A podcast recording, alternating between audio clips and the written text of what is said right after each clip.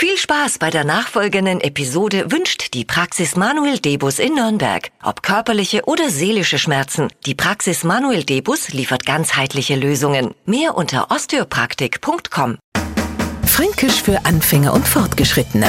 Heute Fuchti. Wir Franken sind ja so ein geduldiges Völkler. So schnell bringt uns nichts auf die Palme. Nicht so schnell, aber möglich ist es natürlich schon. Zum Beispiel, wenn sie eine Schlange bildet und wir Franken stehen da und warten drauf, dass wir endlich kommen. Na sagen wir schon, sag einmal, wie lang dauert denn das? Aber noch ganz fuchti. Wenn der Franke fuchti wird, dann wird er nicht etwa 50, sondern ist jeden Moment auf 100. Nämlich zornig, wütend, fuchsteufelswild. Fränkisch für Anfänger und Fortgeschrittene.